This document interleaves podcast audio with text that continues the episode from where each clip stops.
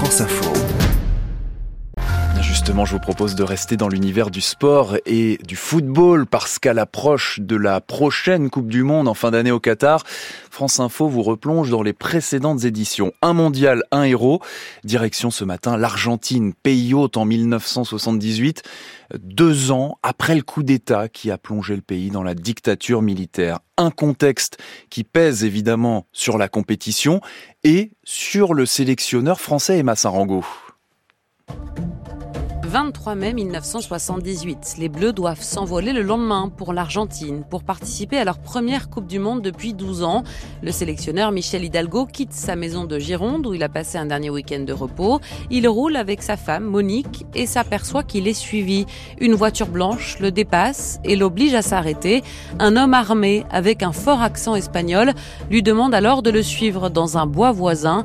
La suite, Michel Hidalgo la racontera aux 20h de TF1. J'ai réagi au bout d'une quinzaine ou vingtaine de mètres parce que il avait ce revolver dans le dos et pensais qu'il me restait que peu de temps à vivre. J'ai attrapé le canon du revolver et j'ai réussi à, à le reprendre. Il est tombé par terre, je l'ai repris avant lui et quand il a vu ça, il s'est sauvé et ils sont tous remontés en voiture pour démarrer et s'enfuir. Si les ravisseurs sont des amateurs et s'ils n'expliquent pas leur geste sur le moment, la revendication intervient quelques heures plus tard par un coup de téléphone anonyme à l'agence France Presse dénonçant, je cite, l'hypocrite complicité de la France, principal fournisseur de matériel militaire et qui, par sa participation mondiale, cautionnera les charniers de Videla, le dictateur au pouvoir.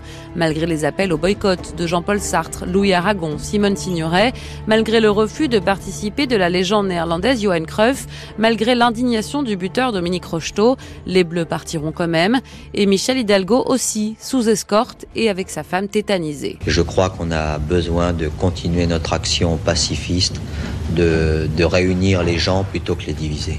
Cette tentative d'enlèvement a-t-elle perturbé le groupe Où les Bleus n'étaient-ils pas assez armés pour ce retour en Coupe du Monde?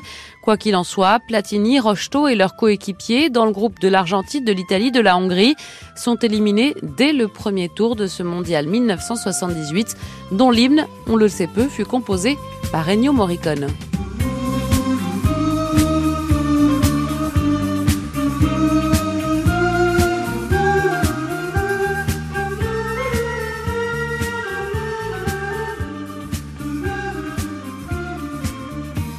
La Coupe du Monde 78 dans le contexte de dictature militaire en Argentine. Merci Emma Sarango. Le prochain mondial lui débute le 20 novembre au Qatar.